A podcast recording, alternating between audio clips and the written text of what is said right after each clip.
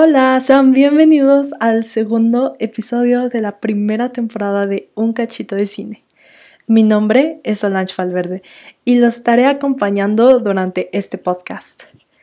Si nos gustan seguir en Instagram, donde subimos los pósters, hacemos varias actividades y también subimos algunas imágenes relacionadas con lo que vemos en este podcast, nos pueden encontrar como arroba un guion bajo cachito de cine.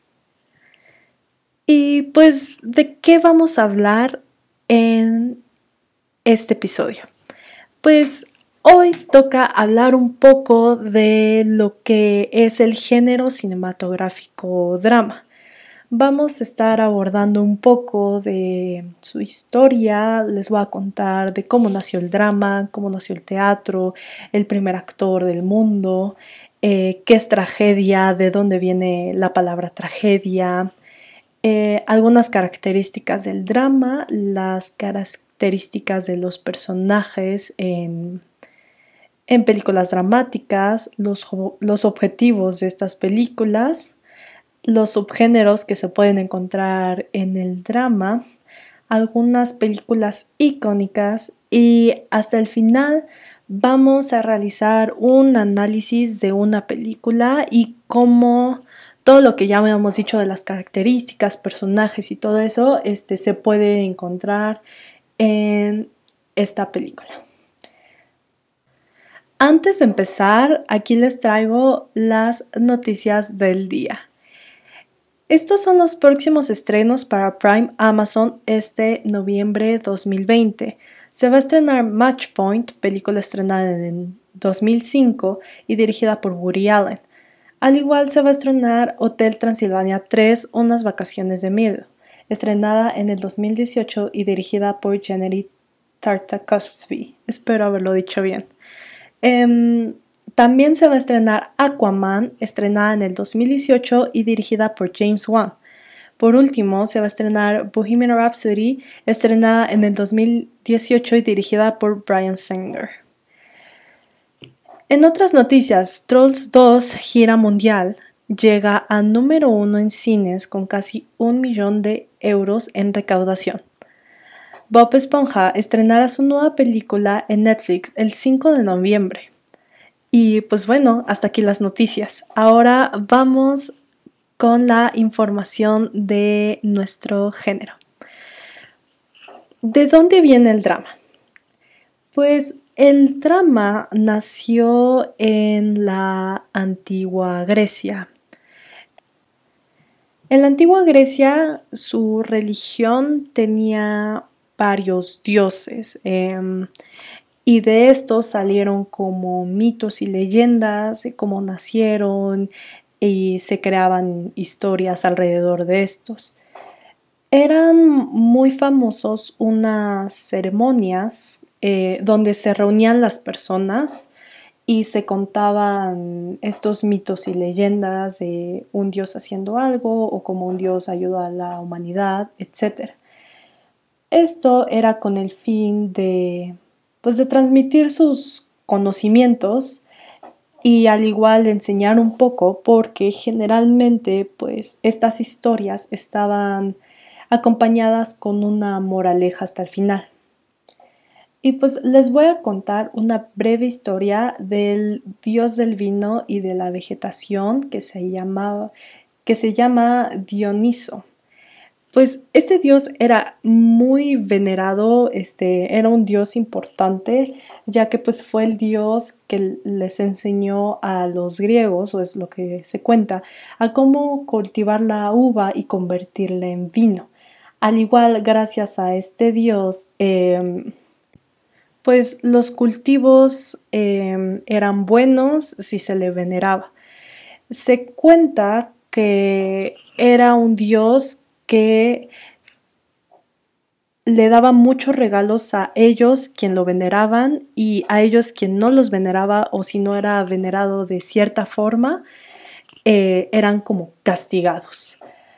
Y una curiosidad de este dios es que moría cada invierno y renacía cada primavera. Este era un momento muy importante y muy celebrado ya que significaba el inicio de la prosperidad de las tierras y como renovación de estas y el final de estas ya hasta la próxima cosecha. Por eso, em, cada vez que iniciaba la primavera y cada vez que iniciaba el invierno, se hacía una celebración que era las, de las celebraciones más reconocidas en la antigua Grecia y se hacía una celebración de cinco días em, para celebrar. Normalmente se juntaban las personas, este, se contaban mitos y había como una feria, por así decirlo. Así es hasta el 534 a.C. Durante este año eh, tenían un gobernante que se llamaba Pisistrato eh, y lo que buscó él era poder llegar a más personas y o llamar la atención más grande para que las personas fueran y vieran de lo que se trataba. Así que le dijo al poeta Tesis, que era el jefe del coro, le encargó que inventara algo, lo que fuera, para que sus celebraciones fueran más atractivas. Así que lo que hizo Tesis, dijo, ok, pues en el coro, que eran normalmente 12 hombres, en lugar de simplemente estar parados cantando, a los hombres van a bailar con máscaras que normalmente les cubrían todo em, la cara y se les adornaba con cuernos de cabras, las máscaras. Y precisamente de ahí viene el nombre tragedia, ya que en griego trago significa cuerno de cabra y odas quiere decir himnos. Así que así más o menos nació el teatro y de hecho Tesis fue o es considerado el primer actor de la historia. Y a los actores se les empezó a llamar hipócritas, ya que en griego es máscara y crotas son los que responden, así que significaba los que responden atrás de las máscaras, los que actúan atrás de estas. Y pues gracias al gran éxito, porque sí marcó una diferencia esto. Eh, ya se creaban todos los años o todas en estas celebraciones para este dios obras de teatro y se hacían como concursos entre varias personas em, para ver qué obra iba a ser presentada y en dónde. Y estas obras o representaban algún mito o leyenda de sus dioses o representaban o eran un, más bien, eran un reflejo de la sociedad y cómo ésta se sentía como en ese momento. y de ahí nos pasamos a Aristóteles, em, que se menciona mucho la diferencia entre una épica lírica que estos son los textos escritos sin fin dramáticos, o sea, no tienen el fin de ser puestos en escena ni, ni nada. Y después em, tenemos al drama, que este sí tiene un fin dramático. Ponerlo en escena, con actores, vestuario, danza, música, etc. Pero finalmente la épica lírica eh, y el drama trataban de proyectar la sociedad. De ahí nos vamos a qué es la tragedia. La tragedia es la ruptura del orden inicial y esto no se puede evitar. O, sea, el personaje principal o secundario no puede evitar la tragedia. Esta siempre va de un estado favorable a uno desfavorable. Em, y normalmente hay un bueno y un malo.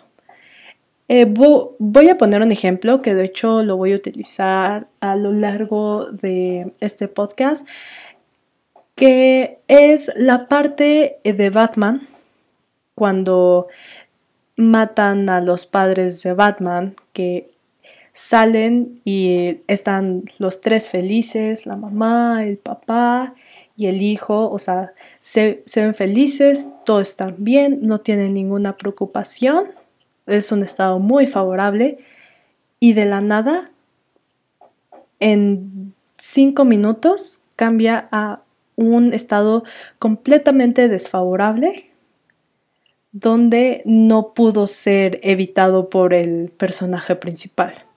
Ese es un ejemplo que yo creo que la mayoría va a poder relacionar. Y pues bueno, vamos a entrar ya a qué es el drama en el cine. El drama en el cine es el género de ficción más realista. A lo que me refiero, este género siempre va a tratar de proyectar la realidad y pues esto también se puede ver relacionado con, este, con lo que ya les había contado sobre la antigua Grecia, que las obras de teatro siempre eh, trataban de representar la realidad. Y pues el principal objetivo de este es generar sentimientos, la búsqueda de tristeza, que sientas una vinculación y una compasión por los personajes. O sea, en otras palabras, generar esta empatía. Igual, volvemos con el ejemplo de Batman cuando matan a los padres. O sea, tienes una compasión por la crueldad de la situación y cómo se dejan a un niño huérfano ahí, o sea, es precisamente eso. Em, también se muestra una parte más humana y existen resortes de sentimientos, o sea, va de una felicidad total a una tristeza muy profunda igual.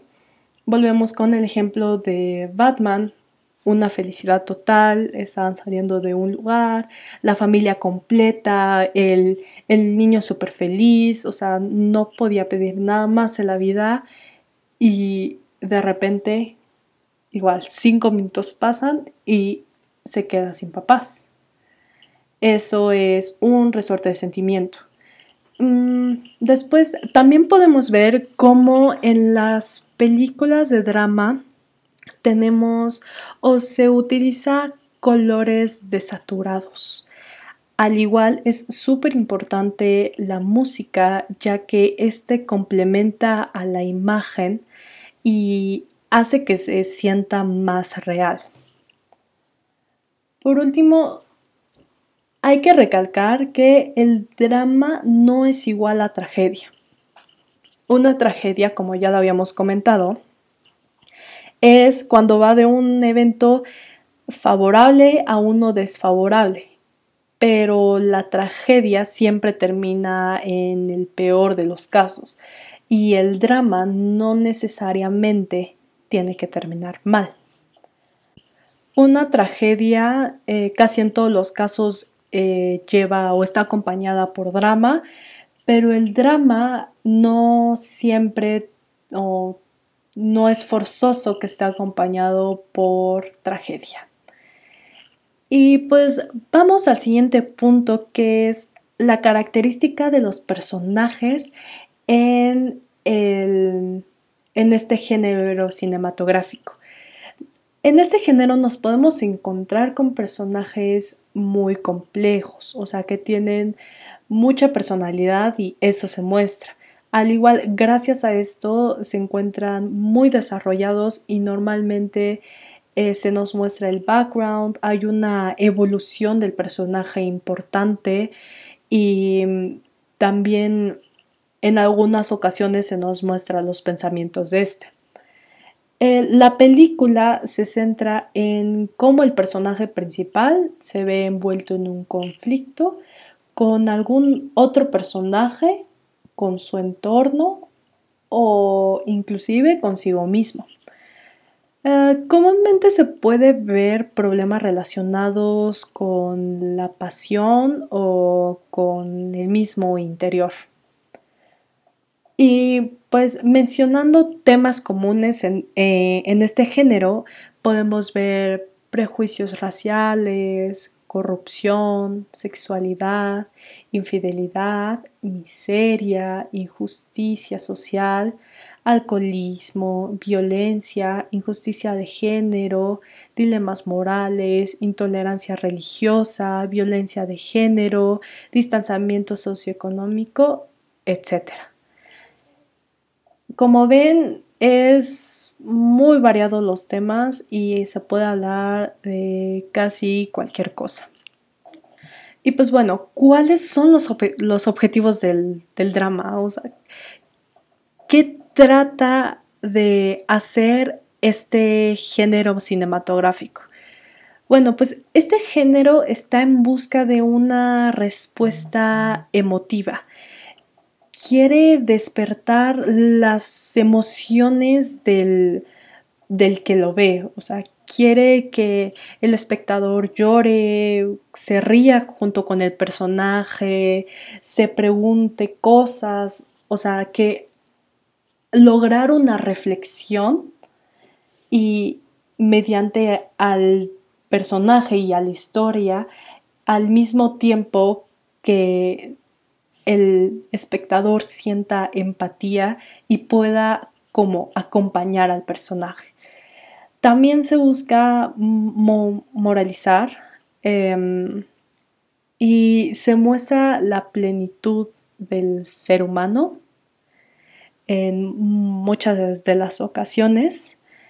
Y pues sí, finalmente es tratar de crear una conexión historia-personaje con el que está viendo la película. Y pues bueno, ahorita vamos a hablar un poco de los subgéneros que existen en, en este género cinematográfico. En el drama podemos encontrar drama policíacos, históricos, docudrama, tragedia, melodrama, comedia dramática y drama romántica. Em, pero ahorita nos vamos a centrar un poco en lo que es el melodrama. Pues en el melodrama existe un énfasis exagerado en el amor y las emociones. No, normalmente vas a ver actuaciones muy remarcadas eh, sin llegar a lo exageradas de las emociones un concepto del amor igual muy exagerado. Em, esto se le conoce como melodrama. Suele ser exagerado, como ya lo había mencionado, sensacional y esto hace que sea muy llamativo y que atraiga al público y genere sentimientos para la temática, en este caso no se hace una reflexión profunda como en otros subgéneros. Y algo muy, muy importante es que en el melodrama siempre se va a utilizar la música para resaltar escenas importantes de este tipo de películas. Los personajes en el melodrama eh, suelen ser simples o estereotipos o limitados y se rehusan a aceptar el problema en la mayoría de los casos. O sea, no aceptan el conflicto que tienen alrededor. Las características del melodrama, eh, pues en este subgénero siempre se va a ver el peor sufrimiento de los personajes. O sea, en otras palabras, vamos a ver a los personajes en su peor momento con su peor problema. Se va a tratar de crear empatía con los personajes y como ya se las había mencionado, también siempre exageran las expresiones. Al mismo tiempo, siempre se va a mostrar que el pasado era mejor a lo que están viviendo ahorita. Y también vamos a poder ver en algunas ocasiones que tienen arranques de trama. Unos ejemplos que les voy a dejar eh, para películas de melodrama es El Gran Gatsby, estrenada en 2013 y dirigida por Bart. También les recomiendo Una tormenta en las estrellas, estrenada en el 2017 por Haifa al-Mansour. Espero haberlo pronunciado bien. Y por último, una película mexicana, María Candelaria, estrenada en 1944 y dirigida por Emilio el Indio Fernández.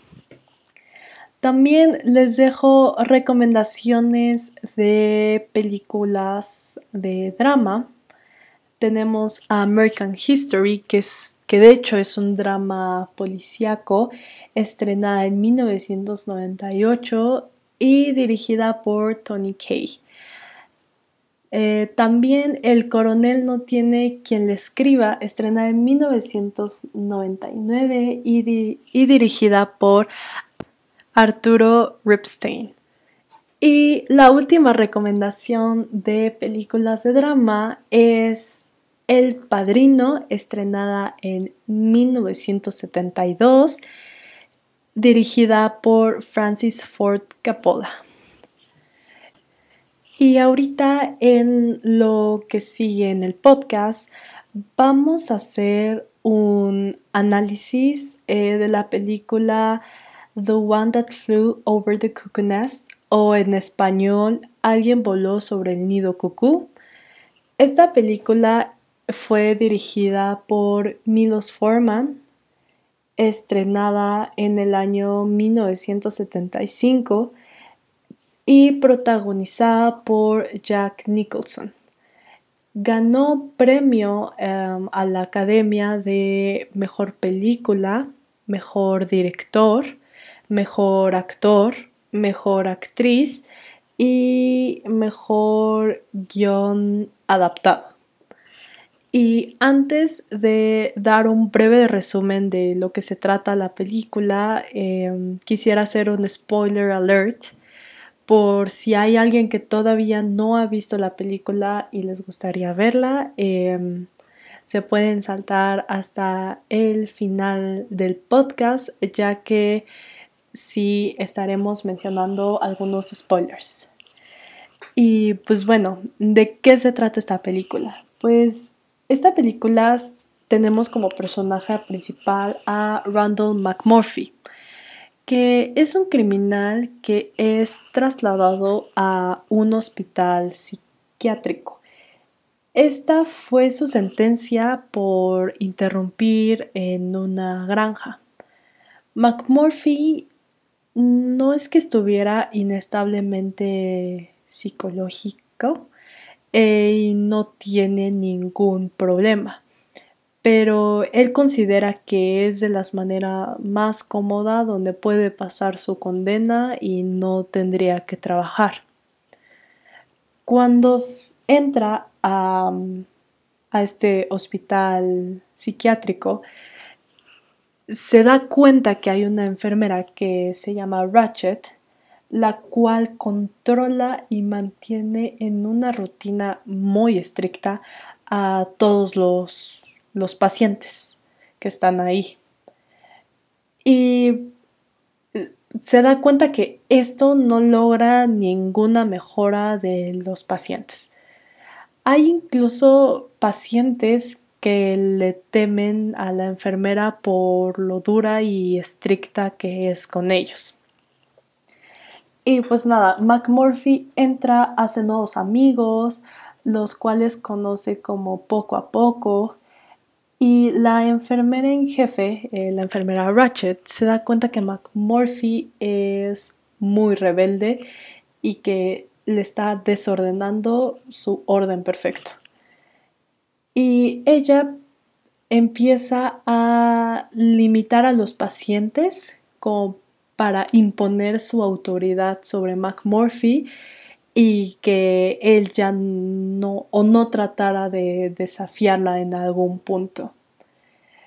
Así que una vez McMurphy se mete en problemas. Em, esto pasa después de que se entera que probablemente o de que cabe una posibilidad de que su estancia ahí puede ser indefinida y no solo lo que indicaba la condena. Así que lo mandan a terapia de electroshock y justamente ahí descubre que Jefe, que es uno de los pacientes en este hospital psiquiátrico, que era un nativo americano, el cual él creía y todos creían que era sordo-mudo, en realidad sí puede escuchar y sí puede hablar. Y simplemente esto lo hacía como para no tener ningún tipo de interacción con nadie. Y pues ya eso pasa, pasan varias cosas eh, para no hacer esto tan largo. Y en una noche, precisamente de Navidad, la enfermera Ratchet se va.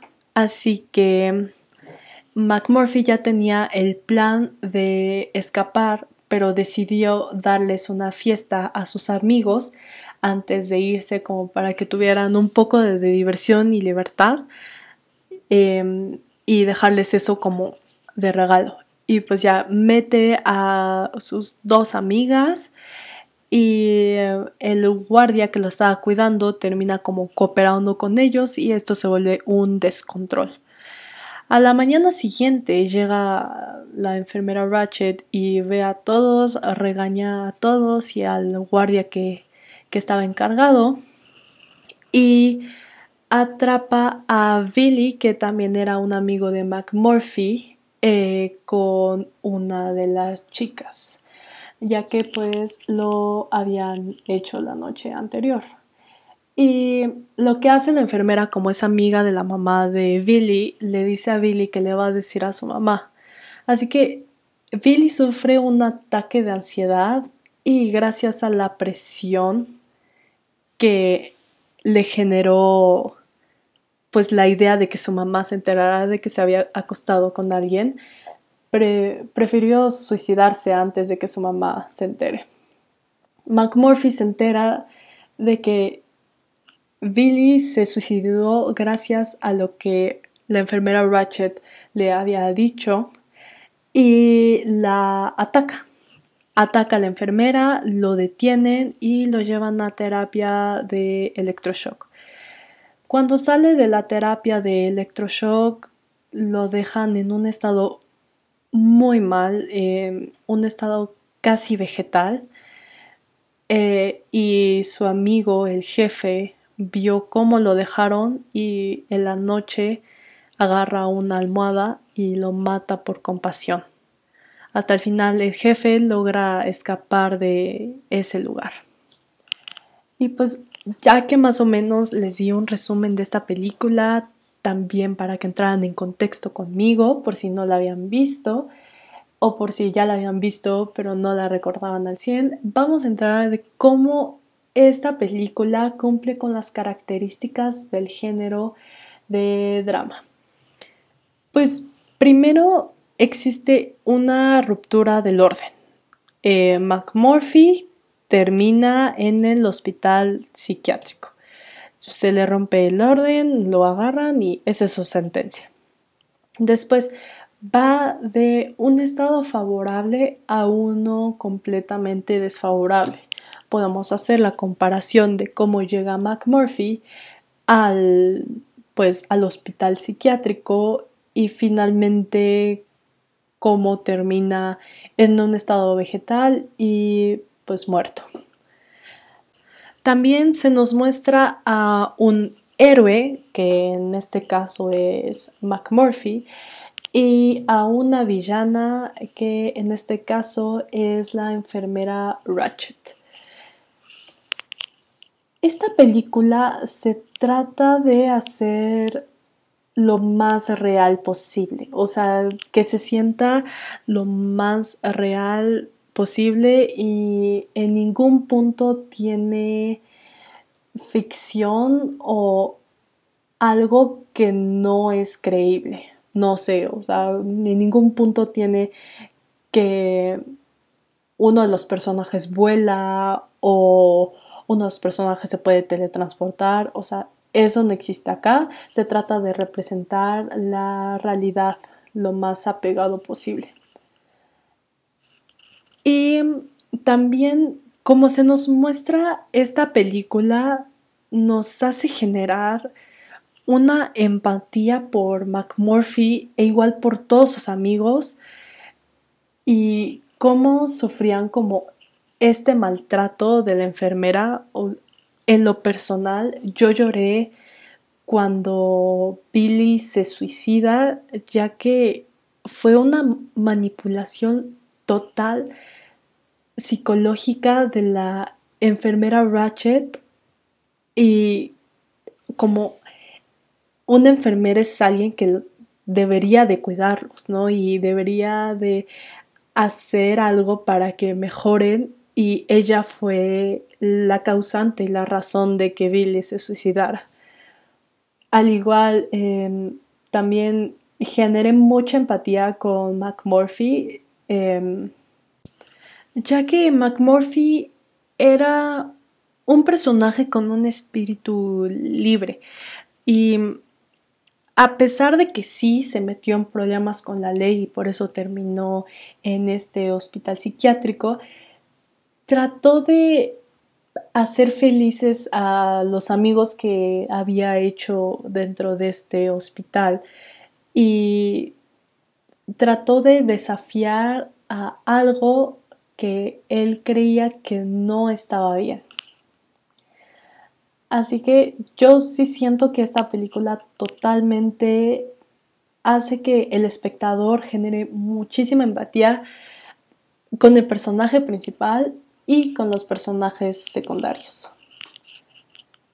También gracias a esto se muestra la parte humana, o sea, en esta ocasión eh, específica es como, estas personas que están en los hospitales psiquiátricos y que viven en estos lugares y cómo la gente puede abusar de ellos. Es un tema fuerte. La, verdad sí se me hizo un poco fuerte de ver, pero muy interesante de cómo quedó al final en este largometraje.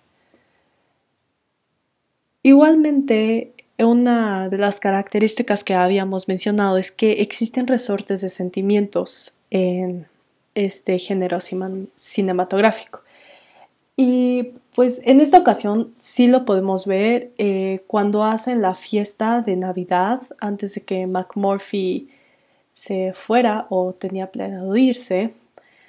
Todo el mundo está feliz, todo el mundo está festejando, se le ve como la felicidad extrema de todos y de la nada ese día y ya todo el mundo vuelve a lo que era, vuelve como esta infelicidad y el, como la comparación más fuerte es de cómo dejan a McMurphy después de estos tratamientos abusivos de electroshock. Igual em, los colores que se nos muestran o la paleta de colores que se nos muestran en esta película son desaturados y aquí podemos ver una predominación del color azul. Sus personajes tienen personalidades muy complejas y marcadas, eh, como McMurphy y la enfermera Ratchet eran opuestos. Eh, al igual, la historia está centrada en McMurphy y su problema contra la enfermera Ratchet. O sea, era, como ya lo habíamos comentado, el personaje principal contra otro personaje.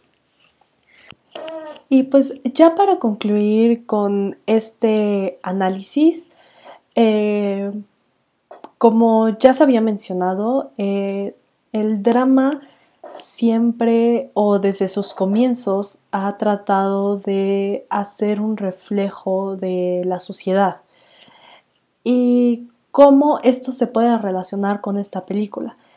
Pues yo creo que McMurphy representa como esta libertad o este deseo de libertad dentro de un gobierno, entre comillas, eh, el cual es como muy estricto y hay reglas muy estrictas y a veces hasta pueden tratar mal a, a los que están como abajo de esta jerarquía. Y mm, finalmente este gobierno, entre comillas, reprime a este símbolo de libertad, que en este caso sería McMurphy, hasta un punto en el que ya no lo puede hacer. Durante este largometraje se trató de reprimir de varias maneras, pero él seguía como desafiando a la ley que existía en este lugar hasta que llegó al límite y, y terminaron dejándolo en un estado casi vegetal. Y pues bueno, ese fue el análisis de la película Alguien voló sobre el nido cucú. Eh, le recuerdo dirigida por Milos Forman, estrenada en 1945 y protagonizada por Jack Nicholson. Y pues para finalizar este episodio les haré algunas recomendaciones de películas. Y pues en esta ocasión les voy a recomendar películas mexicanas que de hecho estuvieron nominadas a los Arieles 2020, que fue hace, si mal no lo recuerdo, menos de un mes. Y estas son las películas que de hecho yo ya vi y se las recomiendo. La primera película que les voy a recomendar es Ya no estoy aquí. Fue estrenada en el 2019, dirigida por Fernando Frías y actualmente la puedes encontrar en Netflix. De hecho, esta película fue la favorita de la noche, llevándose, si mal no recuerdo, 10 premios. La siguiente película que les voy a recomendar se llama Chicuarotes, estrenada en el 2019, dirigida por Gael García Bernal y actualmente también la puedes encontrar en Netflix. Después tenemos a la película Olimpia, estrenada en el 2018, dirigida por José Manuel Cabriotto. La penúltima película que les voy a recomendar es Sonora, estrenada en el 2018, dirigida por Alejandro Springwell y actualmente igual la puedes encontrar en Netflix. La última película, pero no la menos importante, es Esto no es Berlín, lanzada en 2019, dirigida por Ari Sama y personalmente fue en mi película favorita de todas las nominadas. Y pues aquí ya acabó el podcast, me despido, espero que lo hayan disfrutado tanto como yo disfruté haciéndolo. Em, y también para recordarles que en Instagram nos pueden encontrar como arroba un guion bajo cachito de cine donde estaremos subiendo los pósters de las películas y las recomendaciones que les hice en este capítulo, al igual que contenido extra y por las historias a veces hacemos dinámicas interactivas. Y pues esto fue todo. El próximo episodio, que sería el episodio 3 de la primera temporada, vamos a hablar del género de comedia, así que no se lo pierdan. Lo estaré subiendo el viernes 30 de este mes. Y pues bueno, muchísimas gracias por haber escuchado el podcast. Eh, mi nombre es Solange Valverde y nos vemos en el siguiente episodio. Bye. Toda la información que se utilizó en este episodio fue referencia de canal de YouTube de Olga Ángulo, en el video titulado Como Conociendo el género dramático del año 2015. Rubén del Pino López en FilmLab en el artículo titulado como Los diferentes géneros del cine, el drama del 2018. Samari Morán, Giovanna García y Silvestre López Portillo 2020. Lenguaje del Cine 2, Semana 2, Clase 2, Presentación completa, Clase de Otoño 2020. Sensa Cine en su apartado de Noticias del Cine. Y por último, un minuto más de radio en su artículo titulado como Cine de Drama, dos puntos, el género de las emociones humanas, publicado en el 2019.